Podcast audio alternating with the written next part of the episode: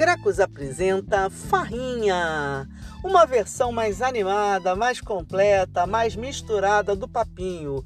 Aqui no Farrinha a gente recebe convidadas, convidados, convidados para falar sobre os mais diversos temas. Então, vamos farrear, minha gente.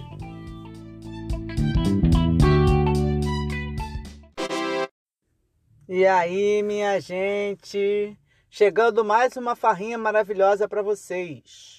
Neste episódio, eu, Luna Costa e a turma de estudos de mídia, lá de estudos culturais, conversamos com Hanna Boy Oliveira, minha querida amiga, ex-orientanda, produtora cultural formada pela UF, mestre em cultura e territorialidades e doutora em comunicação pela UF. Ela falou sobre sua tese maravilhosa, tem link lá no blog do Grecos, sobre colonialidades do poder, do saber e do ser e sobre as propostas inovadoras e sempre muito estimulantes de Glória Saldua. Mais uma vez, falo para vocês, está imperdível. Vem com a gente farrear, minha gente.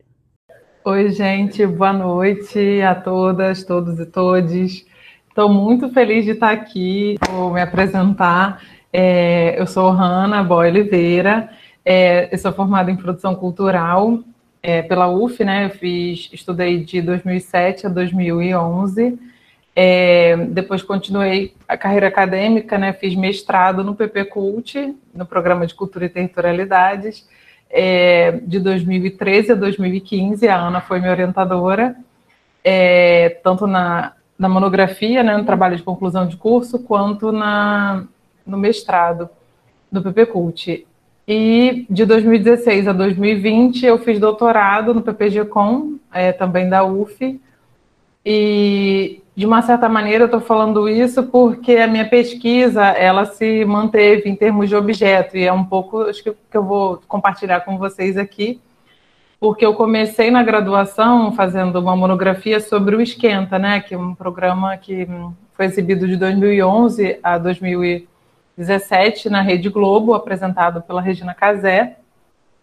Então, aquele era o meu objeto de estudo, eu falava sobre mediação cultural, né, os aspectos da televisão, uma certa distinção né, entre é, é, dentro da cultura, e é, fiz um trabalho que estava valorizando né, essa ideia do tudo junto e misturado. E aí, depois que eu entrei no mestrado, é, eu fui tendo né, acesso a mais leituras, a um pensamento crítico, fui tentando tirar um pouco da visão mais romântica que eu tinha acerca do meu objeto e hum, acabei fazendo uma dissertação que complexifica várias ideias do que estava na minha monografia. É, e aí eu já me questionava sobre vários aspectos, né? Então, o próprio título da minha dissertação já é uma pergunta, né? Usando um mote do programa que era o que o mundo separa, o esquenta junta, eu estava questionando aquelas representações e a forma como é, determinados territórios eram representados, enfim. E aí eu continuei no doutorado é, fazendo essa pesquisa, mas analisando agora, assim, né, por último, nesse trabalho mais recente, né, é a questão da trajetória televisiva da Regina Casé, que eu já tinha abordado um pouco na monografia e também na dissertação, mas incorporando muito do que eu aprendi, né, principalmente com grecos, é, o grupo de estudos que foi fundamental assim para essa virada também da minha tese, é, e esse olhar para outras autoras e autores que é, não necessariamente eu tinha lido, eu tinha tido acesso. Então eu fico muito feliz de estar nessa disciplina onde vocês estão na graduação discutindo tantas autores e autores incríveis e fazendo um debate que eu acho que é fundamental. Eu ficaria muito feliz se na graduação eu tivesse esse tivesse tido esse debate, né? Então, e aí na minha dissertação, na minha tese, né, no caso, é, o título dela ficou Aspectos da colonialidade, né, do saber, do poder e do ser, uma análise das performances de Regina Casé em sua trajetória televisiva. Então, eu fiz um apanhado é, teórico né, sobre esse, esse grupo, e autoras e autores é, do Modernidade e Colonialidade, que tensionam essas questões, né, que questionam é, esse pensamento único. Eu trouxe um pouco do debate da Chimamanda, quando ela fala sobre o perigo da história única. eu fui intercalando muitas referências é, que eu estava é, sendo muito influenciada pelo feminismo negro, pelos estudos decoloniais. Eu já tinha tido contato com os estudos culturais, pós-coloniais, que já também fizeram muita é, parte da minha formação, né?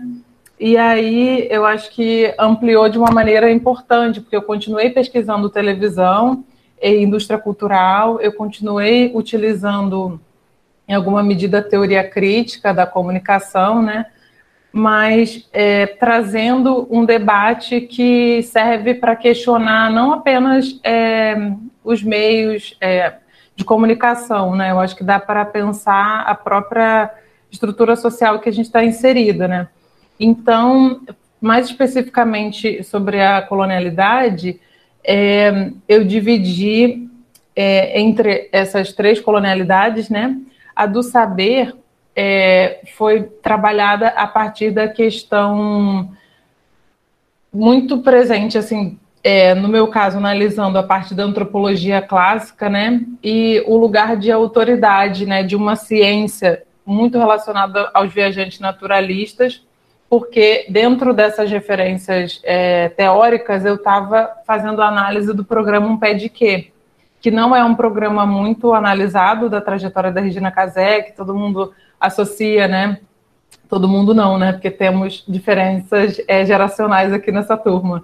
E aí já estou denunciando, né? A minha, a minha não é matéria de, de, de juventude, né? De cultura juvenis, mas é, que Dionísio está aqui, né? Já, já pode falar dessa questão da, da idade, mas muitos programas famosos da Regina Casé, do programa Legal, Brasil Legal, o, o Esquenta, que era mais recente, Muvuca, eram programas exibidos na Rede Globo que tinham um viés de cultura popular, né? Estava trazendo para a televisão é, geralmente pessoas que não estavam sendo é, colocadas né, em outros programas da emissora de uma maneira que não fosse estigmatizada, enfim.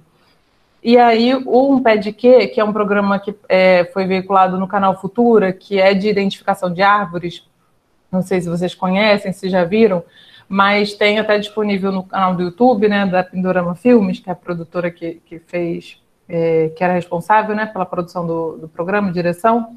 É, eu fiz uma relação entre a colonialidade do saber e é, a performance é, televisiva da Regina Casé nesse programa do Um Pé de Quê, especialmente numa série de, de programas é, que eram homenagem aos viajantes naturalistas. Então, é, esse foi o início, assim, um pouco da minha dessa minha análise sobre colonialidade, né?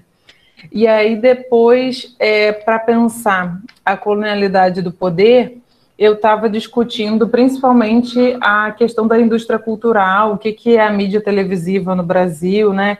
É, como essa hegemonia se dá de uma certa forma. Então, e como os programas é, que eu estava analisando se inserem dentro da programação televisiva, né, de um canal que é, é, de televisão aberta, enfim. Então eu faço um apanhado dessa colonialidade do poder para explicar um pouco como é, os meios, né, que a gente tem é, hegemônicos estão concentrados nas mãos de determinadas famílias, né, é, e enfim falo sobre o processo da, da chegada da televisão no Brasil e como essa colonialidade ela acaba é, sendo percebida também nessa dinâmica, né, de quem tem o poder de elaborar uma programação e chegar ao lar de tantos brasileiros, né? Porque por mais que a gente entenda que a internet tenha alcançado, né, muito mais pessoas no, no Brasil, a televisão, né, continua sendo o meio de é, maior quantidade, é um meio de comunicação que está nos lares, né, da maioria do, na maioria dos lares brasileiros, mais de 90%. Então, eu falo um pouco dessa, é, dessa televisão como uma certa instância colonial também.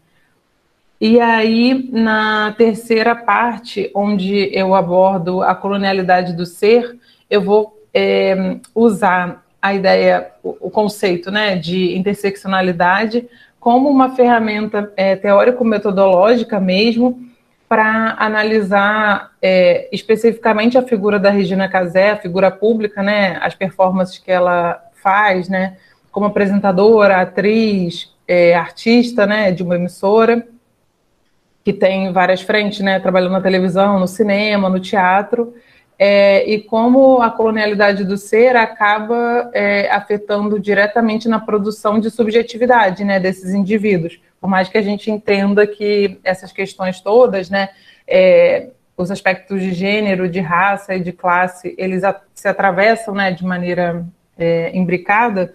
Nesse caso aqui, eu estou é, analisando a performance dela e como, mesmo ela sendo uma pessoa, uma artista famosa, enfim, por determinadas características da sua performance, né, de valorização da cultura popular, da cultura negra, também é, ela vivencia, de certa forma, algumas, algumas questões que ela combate, assim.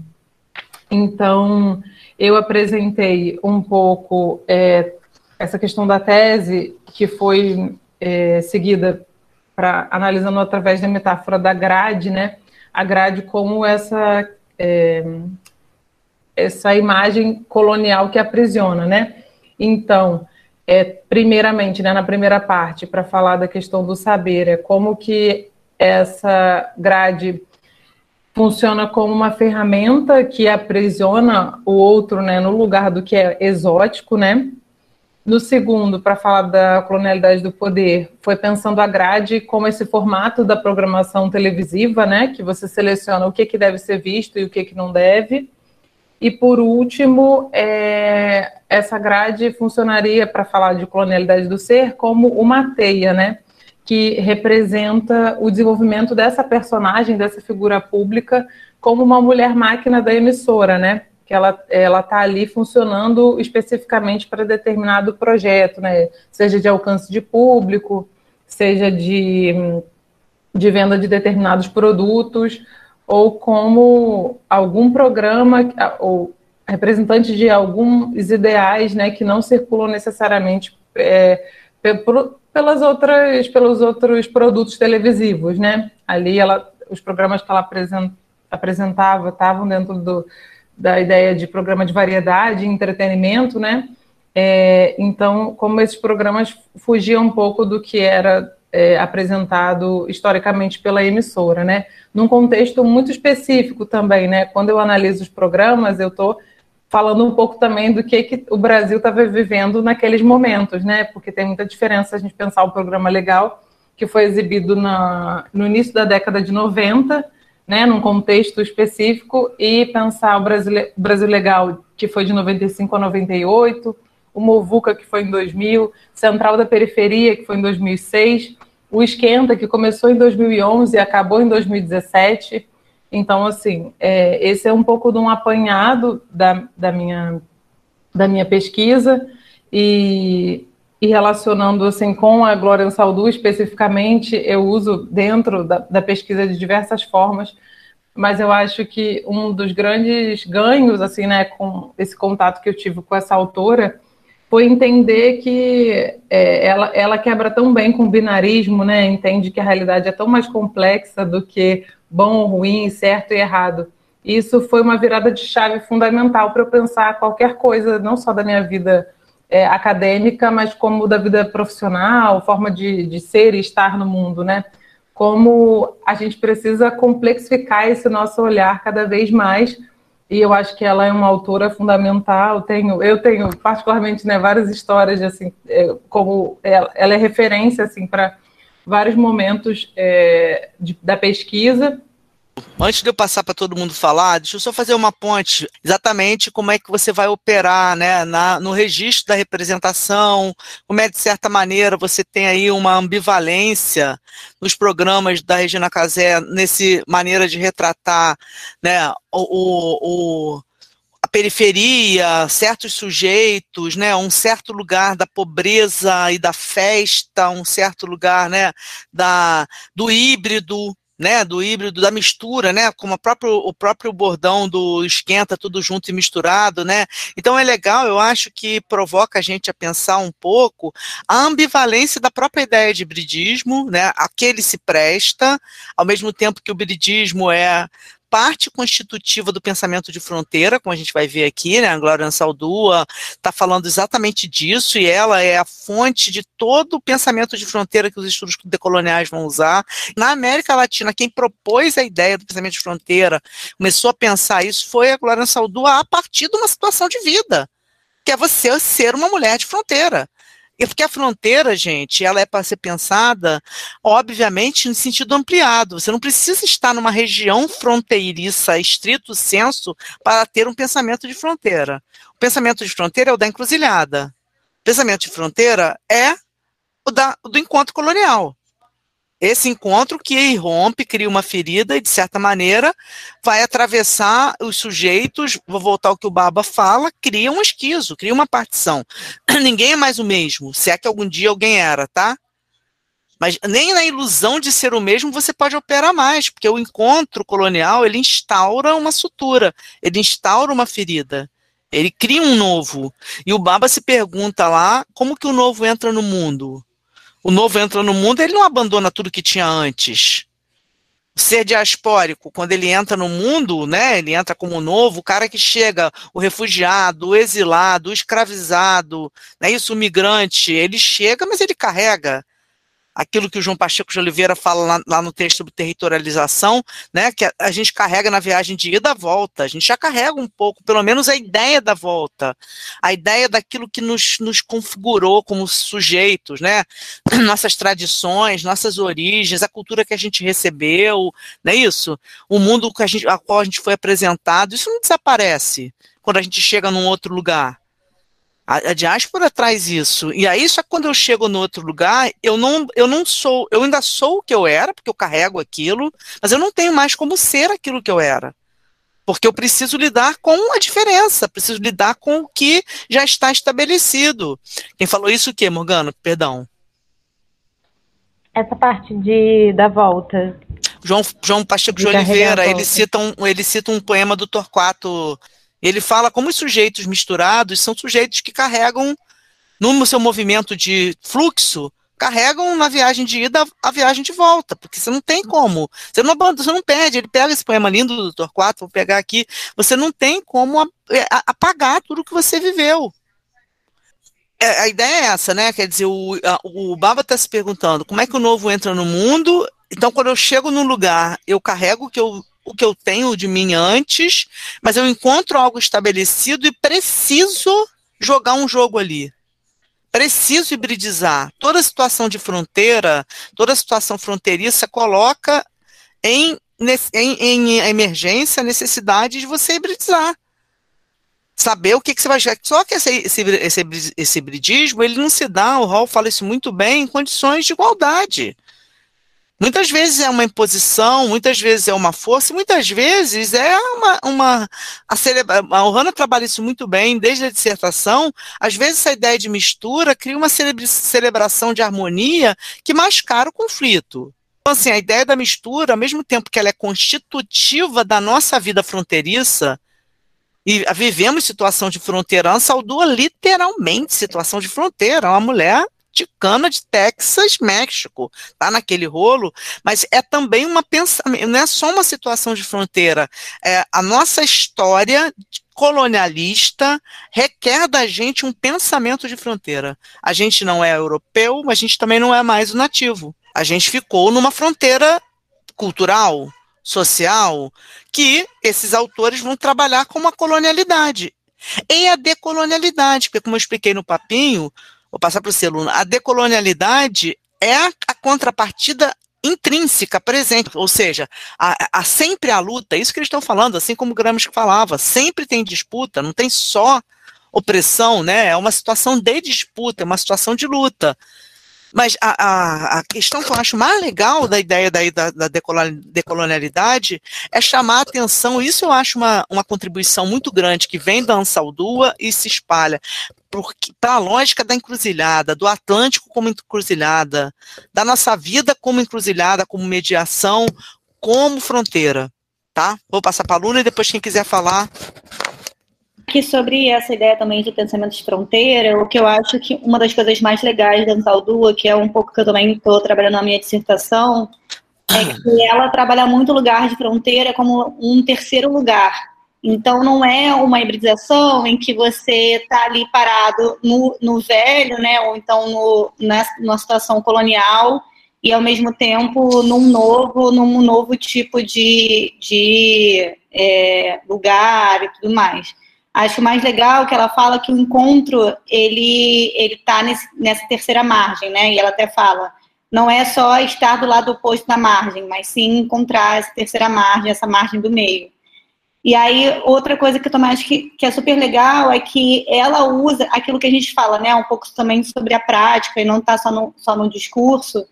Ela, durante todo o texto dela, ela mescla as línguas, né? Ela, tipo, mescla, mescla gêneros literários, assim. Então, ela traz muito também na forma de fazer essa terceira margem, essa hibridização, essa mistura.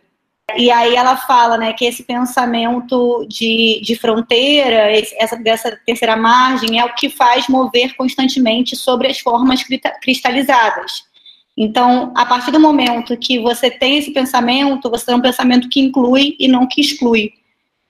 Antes de eu passar para quem quiser falar, deixa eu até complementar, complementar em cima do que a Luna trouxe, que foi muito importante. Quando ela fala da terceira margem, dessa ideia, é porque a fronteira, gente, é exatamente um. Primeiro, a fronteira chama atenção para o lado, para a questão de você estar, é a ambivalência.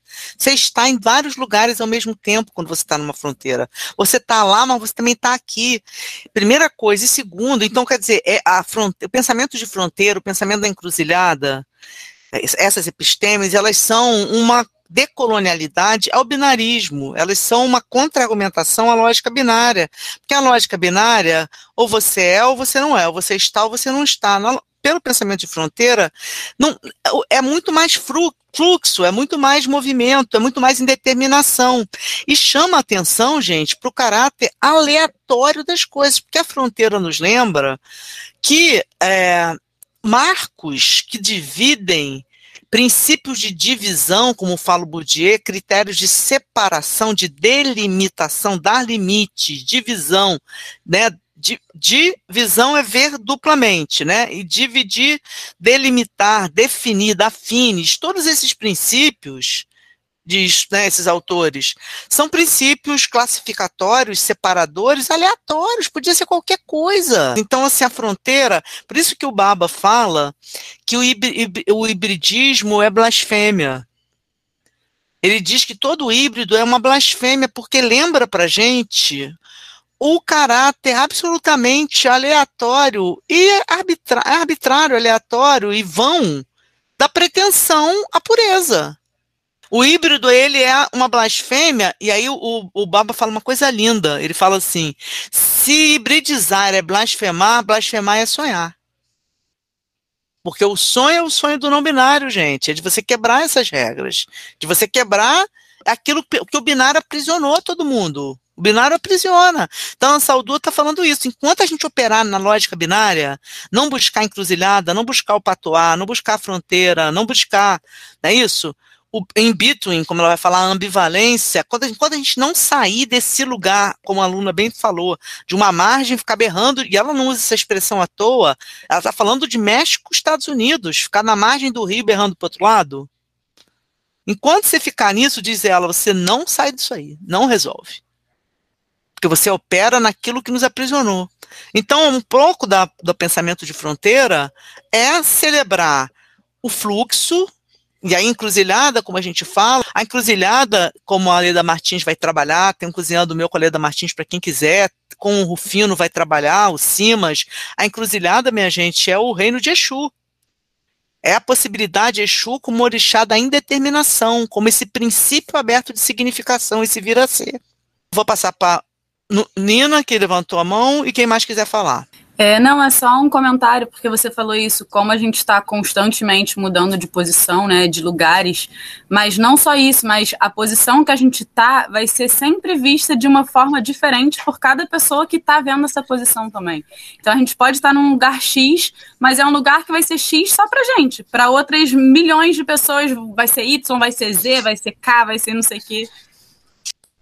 Eu queria falar só em relação à questão da escrita da Ansaldua, né? Essa coisa da escrita dela é muito poderosa, né? Eu acho que é muito mágica. mas também porque eu acho que ela aciona, talvez, né? É uma escrita poderosa, não no sentido nem potente, né? É, ela é uma escrita muito poderosa e por isso ela é muito apagada, porque ela mesma fala nos textos, né? Que uma mulher que tem poder é temida.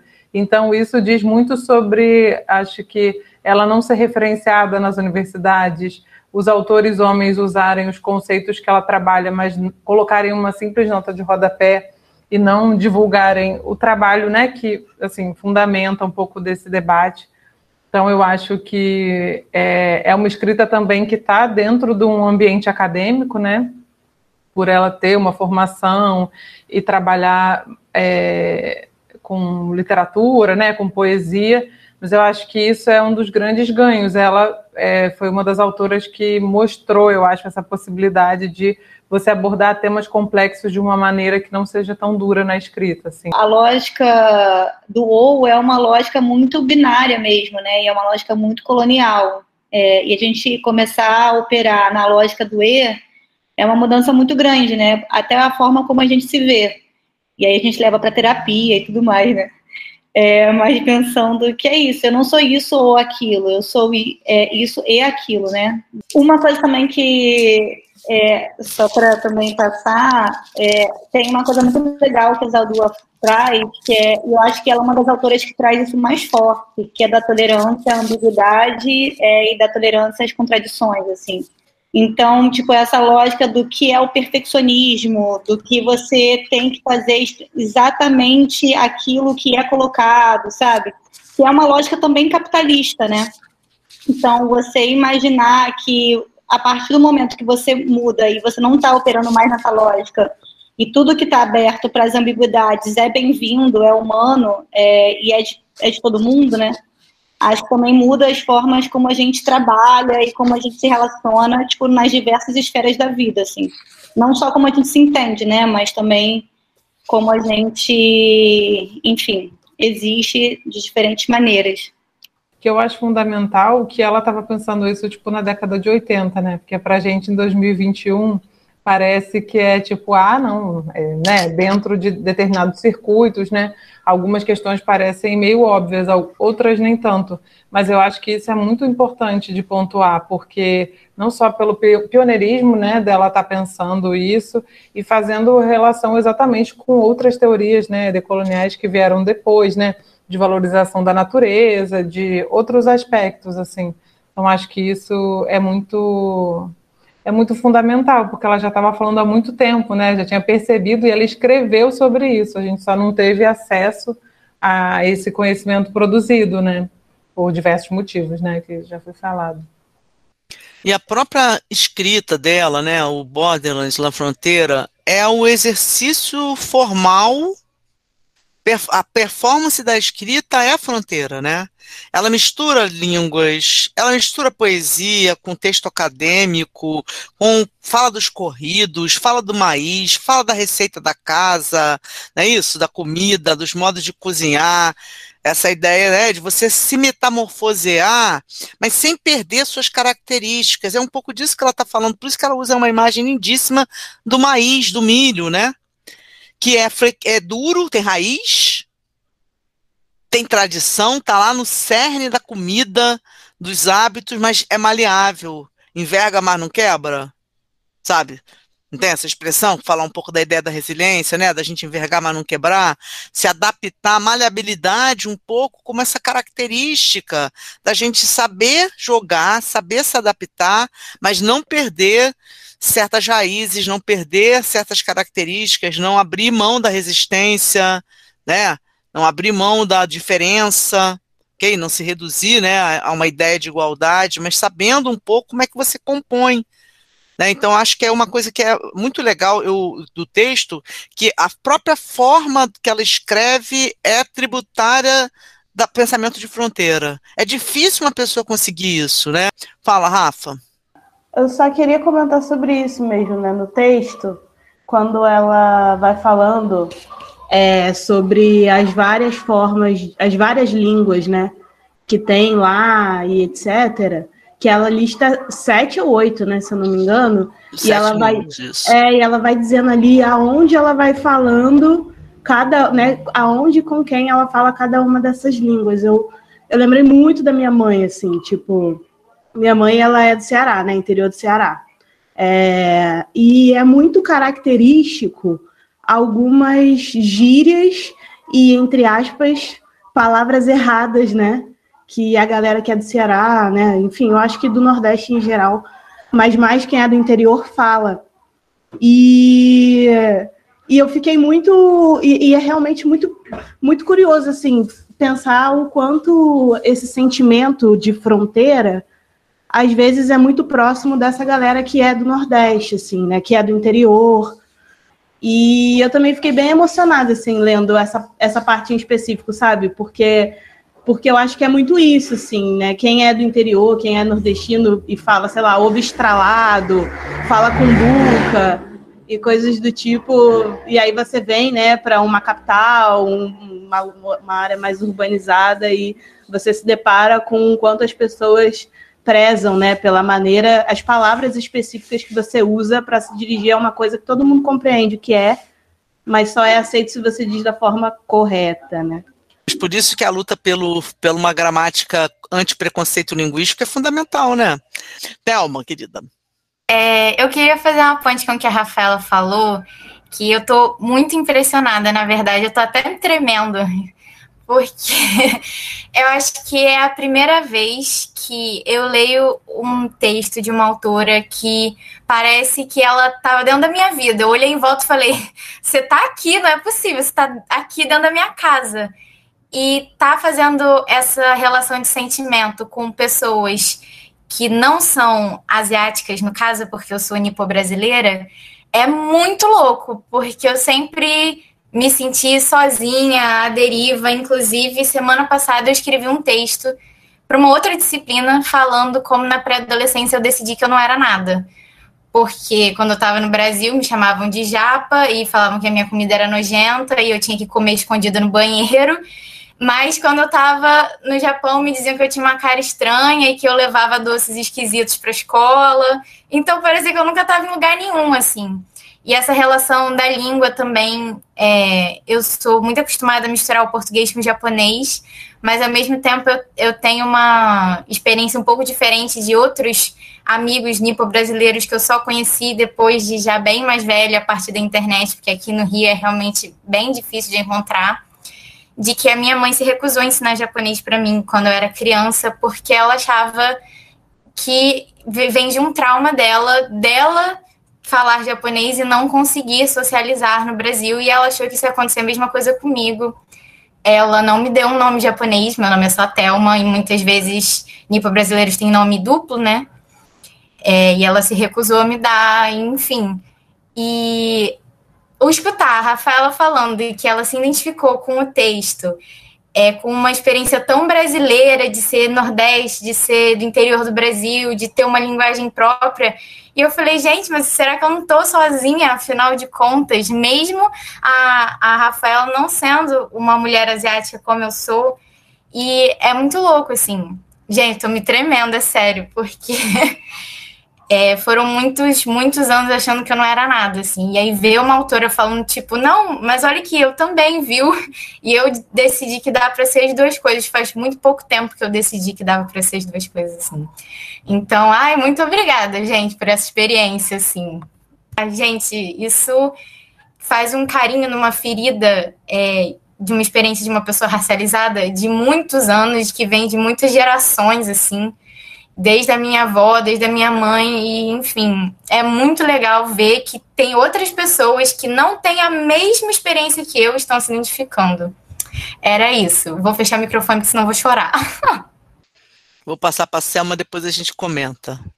Ah, só consigo falar porque eu sou profissional, tá? Então, é, a minha experiência, porque de falar depois da minha quase xará é difícil, né? Mas a minha experiência profissional tem um pouco a ver com isso, acho que eu já comentei com a Ana, que durante muito tempo eu mascarei o meu sotaque para ter oportunidade profissional ampla. A híbrido do ponto zero é exatamente você achar que seu ponto de vista é neutro, é zero, não é posicionado. É como se você falasse do lugar neutro. E aí o sotaque é do outro. O erro de português é do outro. Não é isso?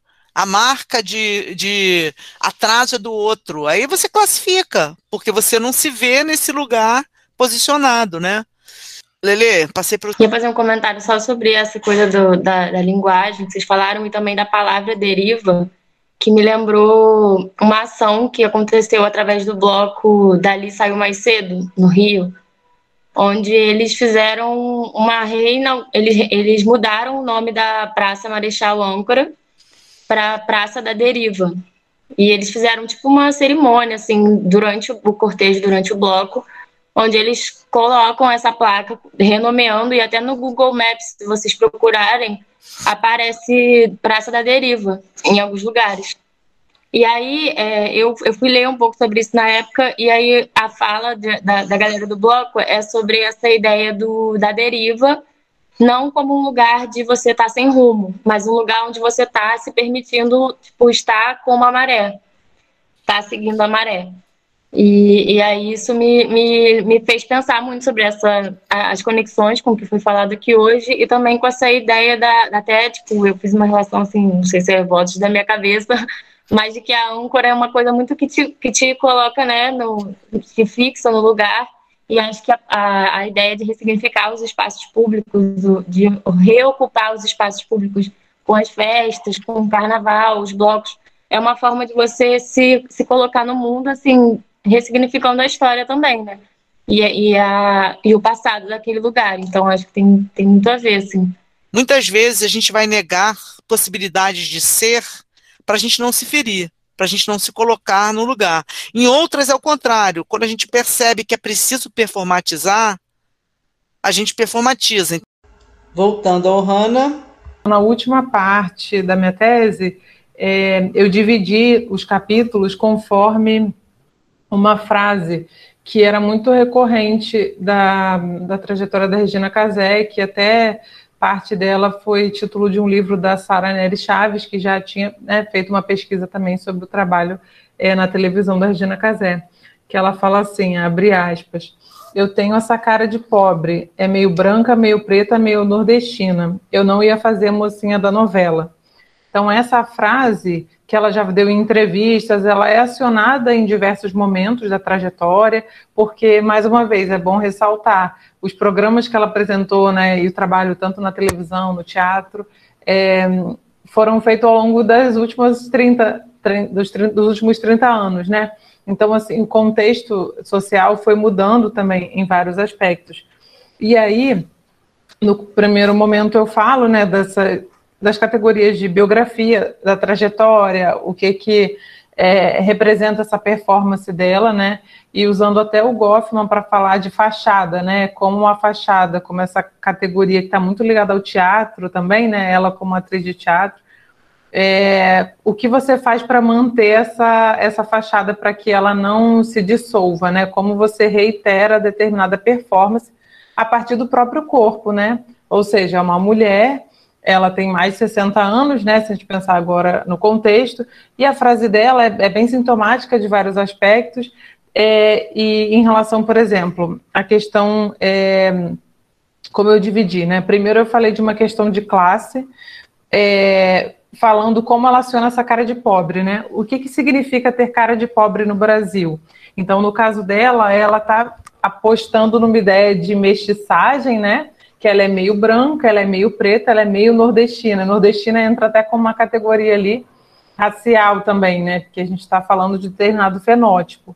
Então, é, isso ao longo do tempo foi mudando é, através das entrevistas, em é, programas, né? Coisas que é, eu analisei que eu vi no programa legal hoje, em 2021, se fosse passar na televisão, não, não teria, não seria possível coisas que dentro desse contexto já seria atual, né, que seria mais complexo.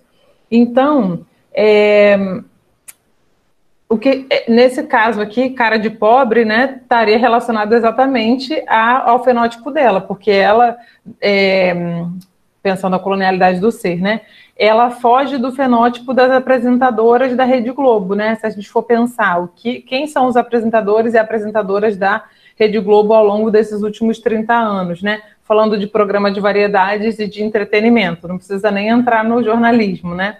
Então, isso já coloca uma certa, uma certa tensão né, nesse debate de que, que tipo de figura a gente está falando, então, né? Se ela é meio branca e se ela é meio preta.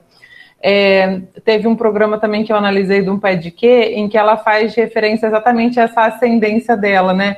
Aqueles testes de DNA que agora estão até mais assim, né? Tem bastante divulgação né, na, na internet sobre isso que você aciona, né, através do exame de sangue, faz um, uma análise do genoma para entender da onde que são suas origens e tal. Em um determinado programa, ela fala sobre isso, tipo, ah, que a formação dela, né, é totalmente variada, tem um pouco da África, tem um pouco da Europa, tem um pouco...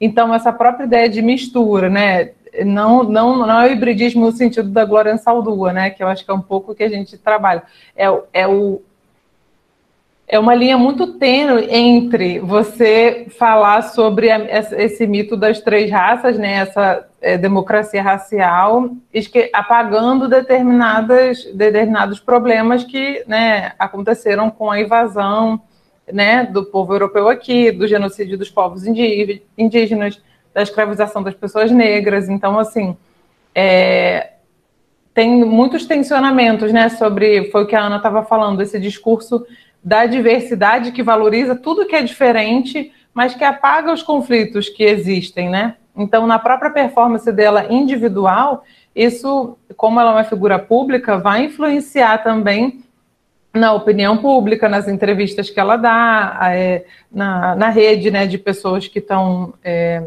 no entorno, enfim. Então, é, em relação à questão racial mesmo, né, o capítulo 7 foi sobre exatamente raça. E teve um, uma mudança um pouco de, de é, declarações, né, principalmente depois da, da, chegada do filho dela, do Rock, né, que é um menino negro, como várias, várias questões relacionadas ao racismo, à sociedade brasileira, foram também sendo incorporadas né, nos programas que ela apresenta, nas entrevistas, principalmente que ela dá, como é ser mãe de um, de um menino negro no Brasil, que é um país tão racista. Então, é, esses tensionamentos todos, né, eu né, vou trazer algumas questões, porque eu acho que tem a ver com o que vocês falaram também sobre essa certa identidade, mas que, mais uma vez, né, pensando através da Glória Saldua, tem muita ambiguidade ali, né, a gente não tem necessariamente como afirmar que, ah, sim, tem que...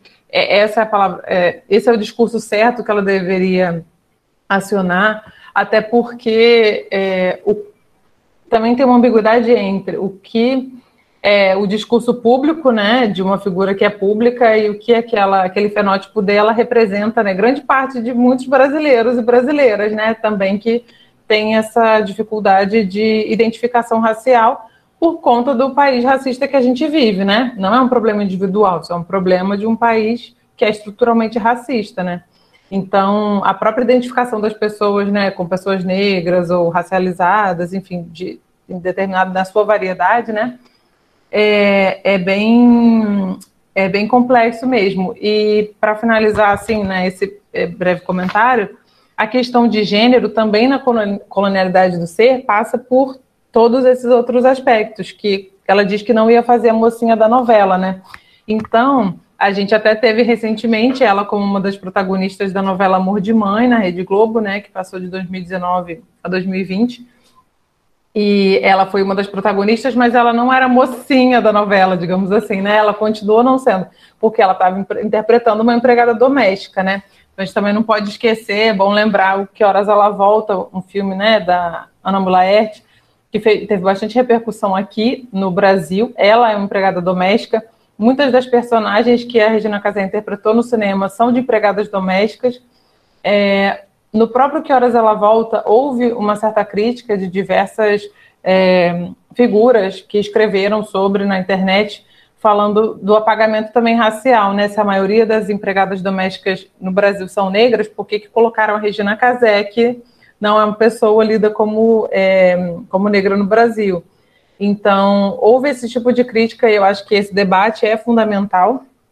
É, e esse, no caso dela, especificamente para debater gênero, essa ideia de não ser mocinha porque não está dentro de um parâmetro de beleza, de é, do fenótipo que é branco, que é europeu, que é eurocêntrico, das mulheres que são extremamente brancas, com os cabelos loiros, com os olhos claros, é, magras, enfim, de, em, em, diversas camadas, né? Que vocês estão entendendo, né? O que, o que significa esse padrão de beleza que a gente vive, né? Então, a cada, a cada item desse que você não cumpre, né? Você não está é, dentro do que seria socialmente aceito, né?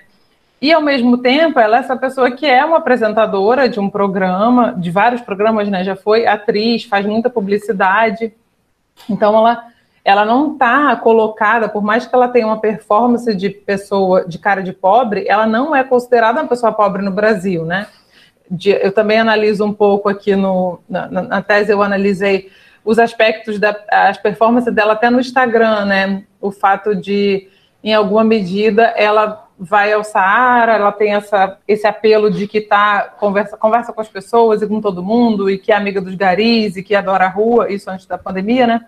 Mas, ao mesmo tempo, também tem o consumo de luxo de grandes marcas e estilistas, porque adora moda, ou porque tem um barco, porque tem um sítio, porque tem uma casa em Salvador.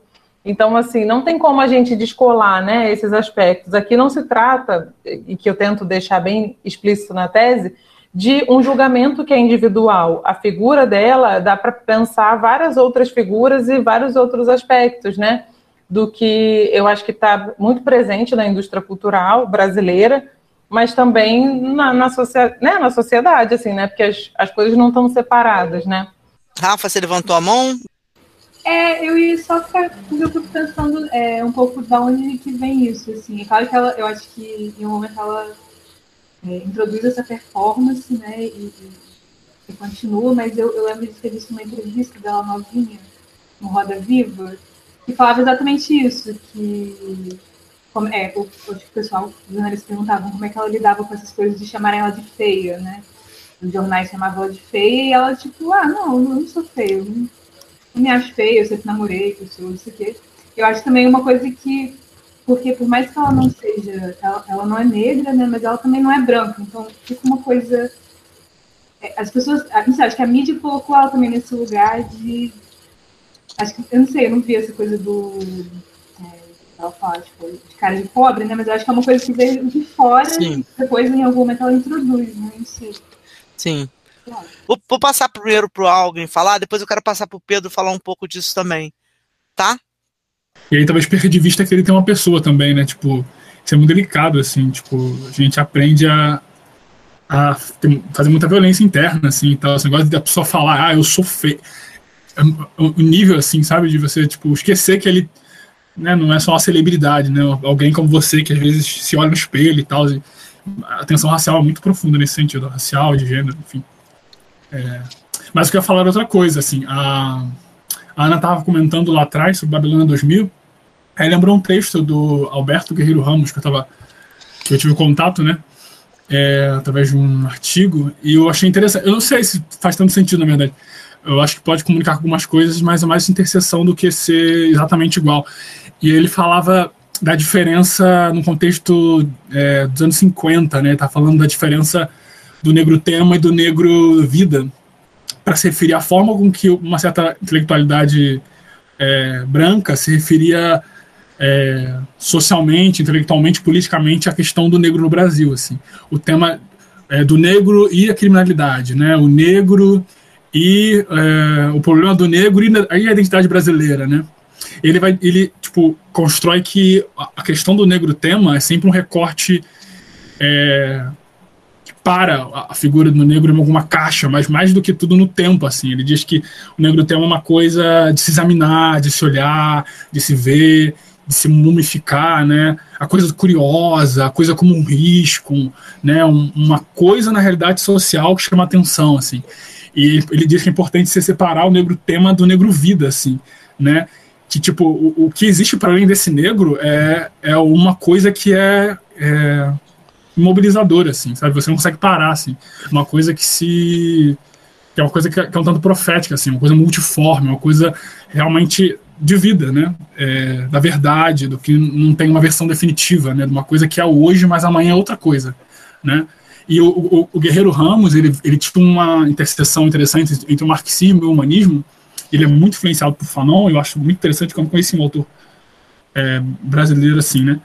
Quer dizer, o branco te, te, te aponta o dedo e você, tipo, assume isso para assumir sua... para conseguir chegar no outro patamar, assim, que é da sua humanidade, assim, se conseguir é, explicar muito bem. Mas, tipo, o ponto central desse, desse negócio, só para concluir, desse raciocínio, é que no final das contas eu não sou nenhuma coisa nem outra, assim, de fato, né? E a gente co conecta com, com a Saldu, assim. Tipo, claro, é, provavelmente sou as duas coisas. Quer dizer, tipo, sou sancófona, é, sancófona, né? Sou, tipo, ancestralidade, sou, sou homem negro, etc. Mas também sou um ser de intenções, assim, né? Sou uma coisa em vida total, assim. É, tipo, minhas raízes estão em, mais do que tudo no futuro, né? As nossas raízes estão no futuro, porque a gente, nós somos seres intencionais, assim. E a gente não pode perder isso de vista, né? Tipo, é, das caixinhas que a gente acaba aprendendo a, a, a, vestir, né? Das blusas que a gente acaba aprendendo a vestir. Seria intenção, ficou muito bonito. Então, uma ótima explicação do tempo espiralar que você deu, Algren, muito bom. Porque é a ideia mesmo do tempo não linear, que é outra luta que a gente tem que ter, entender o tempo como, né, esse tempo em que passado, presente e futuro não são instâncias que se sucedem linearmente, né? São são embaralhamentos do presente em que, que a gente a ancestralidade está na gente e a gente também antecipa o que está por vir, às vezes a gente volta para trás, né? Pedro Meirelles, fala um pouco sobre sua dissertação no PP Cult. Mas a fala do Algrim me lembrou muito o que eu fiz na, no texto de qualificação, porque eu acho que, é, enfim, traz um pouco do que eu tentei falar, que o que a gente tá, compreende de identidade, mesmo a identidade entre várias aspas, tá, gente, subalterna, né, contra-hegemônica, ainda tá, tá, tá, tá operando no binário. E aí acho que é isso que a Ansel Dua foi tão impactante também na minha vida. É, mas enfim, vou chegar nisso depois. Eu queria comentar também que acho que, assim, a Regina Casé é um sujeito de pesquisa é, tipicamente brasileiro em todos os sentidos possíveis, porque tem muitos atravessamentos a serem levantados levantados com ela. Eu acho que essa questão dela ser percebida e né, ter passado como, como vários personagens nordestinos é, fala muito com a própria construção de raça no Brasil, é, de o que é que você compreende como negro, por que é que você fala ou não sobre pardo, e, enfim, como é que essa, essa, essa questão vem de uma, né, de uma perspectiva também de sudeste, né, de o que é que é raça no Brasil, e aí quando você pega alguém que tem fenótipos que as pessoas associam mais à negritude ou a pessoas indígenas e de classe também, é, isso se complexifica. E aí você vai chamar Regina Casé de quê? Chama de nordestina, porque é lá onde está essa mistura toda. Mas, enfim. É, o, meu, o meu. Eu estou fazendo a dissertação, já era para ter terminado. O marido me mandou mensagem hoje perguntando. Mas, enfim, eu estou fazendo a dissertação sobre estudantes nordestinos na, na UF, né? Estudantes de graduação. Eu entrevistei 16 estudantes nordestinos na UF para tentar entender um pouco é, o que é que eles compreendem como essa identidade nordestina é, e também um pouco como é que as pessoas é, é colocam eles e elas nesse lugar de, de nordestinidade. E acho que essa, essa, essa minha pesquisa veio muito de uma vontade minha que eu lembro que eu terminei o meu TCC, que a minha monografia também foi sobre identidade nordestina, em que eu lembro que eu terminei falando, olha, eu né, li vários autores e tal, é, Stuart Hall foi uma pessoa que abriu muito meus olhos para entender como é que a representação constrói a identidade e tudo mais, mas a identidade nordestina que foi construída pela representação não me representa, porque eu não, não, não o, o, os símbolos que são associados ao Nordeste e aos nordestinos, de pobreza, de miséria, enfim, todas essas, essas questões, eu nunca é, é, passei por isso. Nunca, fui, sempre fui uma pessoa extremamente privilegiada é, a minha vida inteira, e eu não conseguia me enxergar como naquele lugar de, de assumir uma identidade nordestina. Então, eu fui para o mestrado para continuar nesse, é, né, nessa, nessa catarse toda de tentar me entender também. É, e acho que foi num momento muito particular da minha vida em que eu estava passando por várias mudanças. E aí eu acho que a Anzaldua, é, sei lá, explodiu minha cabeça, assim, de, putz, agora eu consigo entender que eu não preciso é, é, entrar, talvez, em tudo de, do que a identidade nordestina foi, foi concebida, até porque eu já estava no Rio de Janeiro é, há muito tempo, então eu não tenho. Meu sotaque é todo misturado, eu passei por São Paulo. Se você vai definir Nordeste por sotaque, o meu sotaque, onde é que tá? Dentro do Nordeste tem vários sotaques, dentro do Nordeste tem várias classes. É, são nove estados muito diferentes, com, enfim, diferentes territorialidades e tudo mais. Vou passar para a Rafaela. É porque outra parte do texto também, enquanto ela estava falando sobre essa questão da língua, e que eu achei muito importante, que eu não sei se isso se entrelaça um pouco, de repente, com a maneira como a Regina Casé. Eu não sei nem se, se cabe dizer que ela optou por, né, por se mostrar e se dizer dessa forma, ou se é um, um, aglomerado de coisas, né? O que também imputaram nela, né, na figura dela. Mas é que no texto, quando ela fala, tem uma parte muito bonita também, que ela fala sobre superar a tradição do silêncio, né?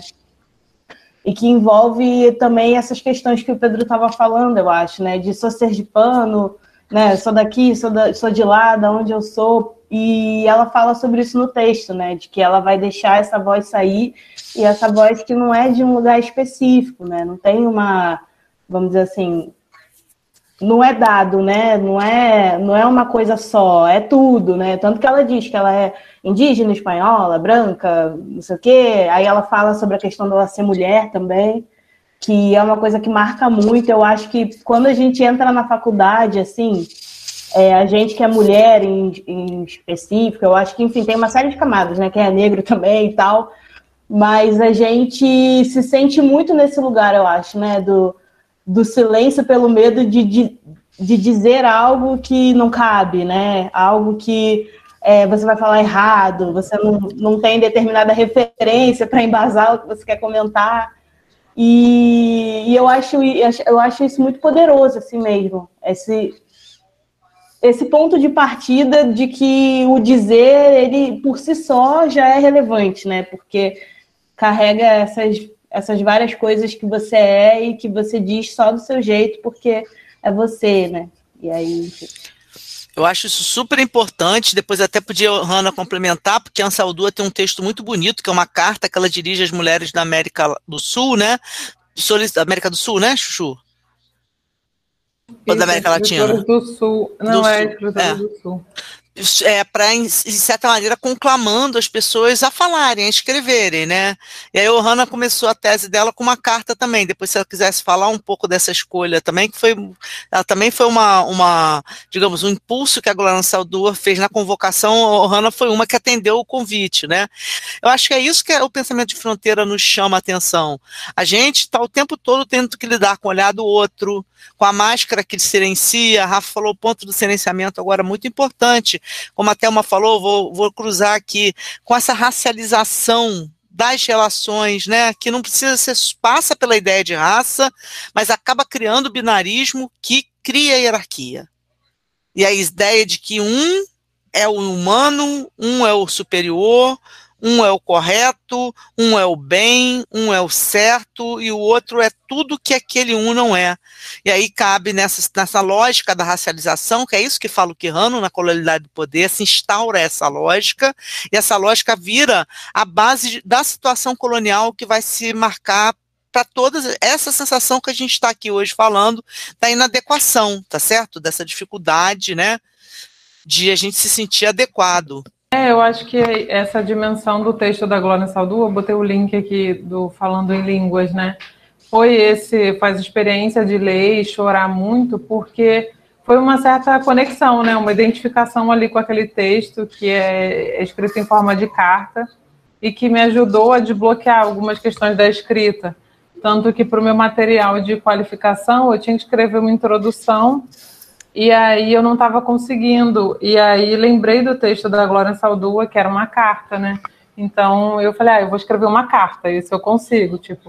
E aí foi aquela escrita bem catarse, assim, né? Tipo, as quatro primeiras páginas chorando e escrevendo, mas uma forma de desabafo. Então eu acho que um dos grandes ensinamentos da Glória Saldua é esse Você não precisa deixar de colocar as emoções, não precisa conter o choro, a raiva, né, o ódio. Como você. Acho que isso é uma, uma aproximação que eu acho que tem um pouco com a Bell Hooks também, que é uma grande referência para mim. Acho que o texto da Bell Hooks se aproxima da Glória Saldu em alguns aspectos por conta disso, em que você está falando sobre questões teóricas mais é, de alguma forma você está falando sobre as nossas próprias, né, as nossas próprias subjetividades, né? A gente também pode escrever de uma maneira acadêmica que toque as pessoas e que faça reflexões que estão muito além do que a nossa racionalidade dá conta, né? Então eu acho que ela é uma inspiração muito muito grande, assim, né? Uma pena que a gente não, não, não conheça, né, tanto da obra dela mas ver que ela é tema né, de uma disciplina de graduação é, já dá muito mais esperança, né? Porque se eu não tive na minha graduação é, é, contato com essa obra, vocês estão tendo, e aí, tocados por ela, pelos textos, vão passar para outras pessoas também, um pouco de passar a palavra adiante.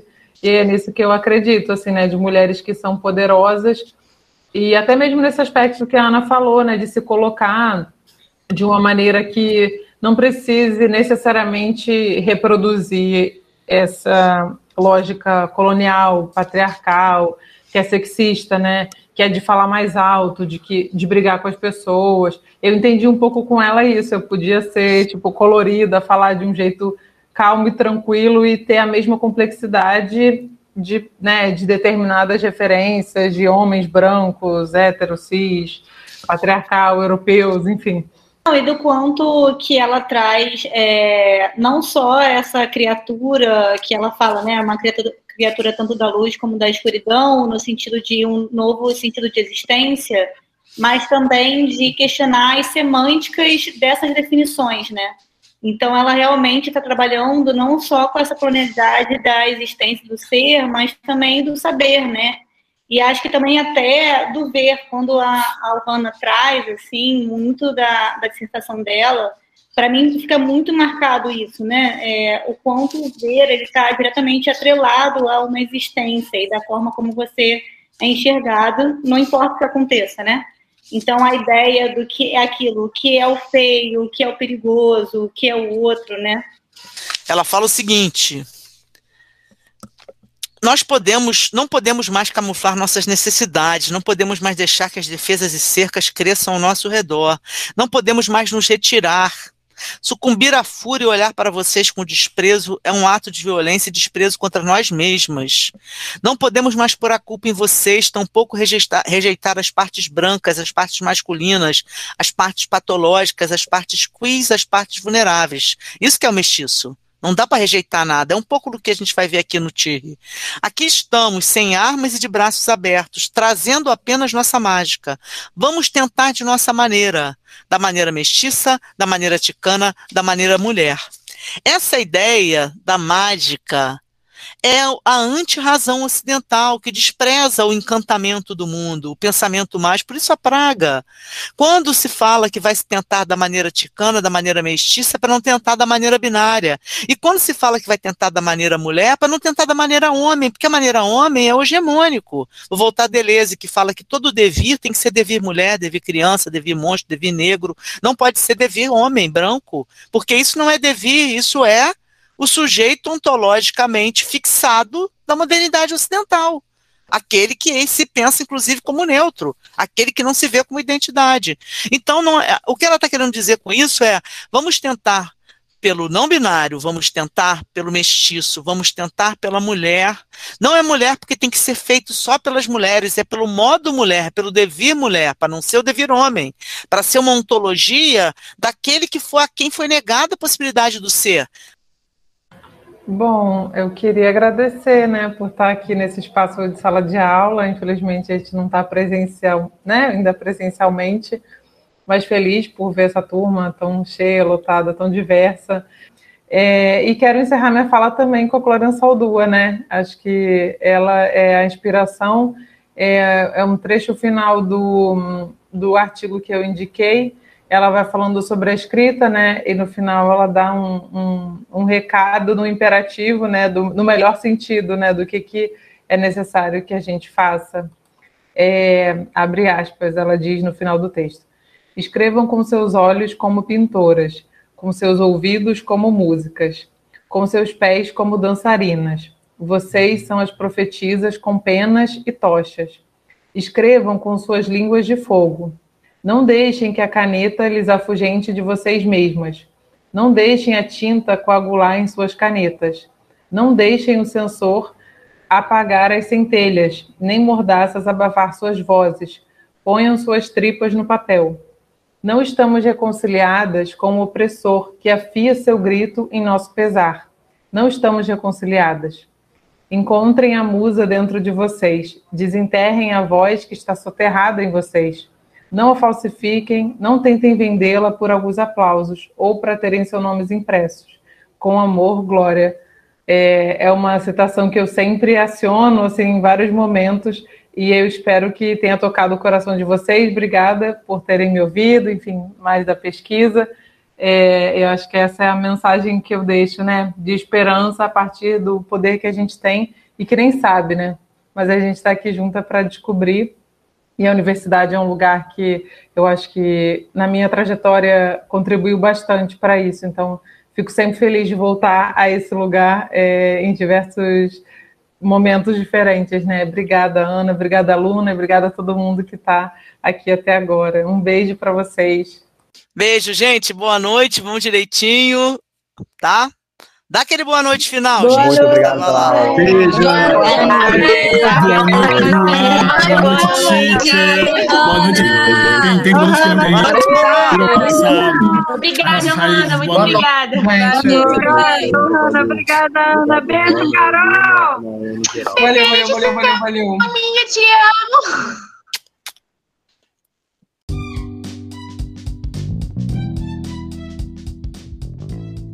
E assim terminamos mais uma farrinha. Nessa de hoje, duas mulheres porretas maravilhosas, Ohana Boy e Glória Saldua, nos fizeram companhia. Tenho certeza que vocês gostaram muito. Agradeço a vida por essas partilhas tão bonitas que a gente vai encontrando no nosso caminho. Em breve, novas farrinhas para vocês. Só riqueza que vem por aí. Aguardem. Beijos.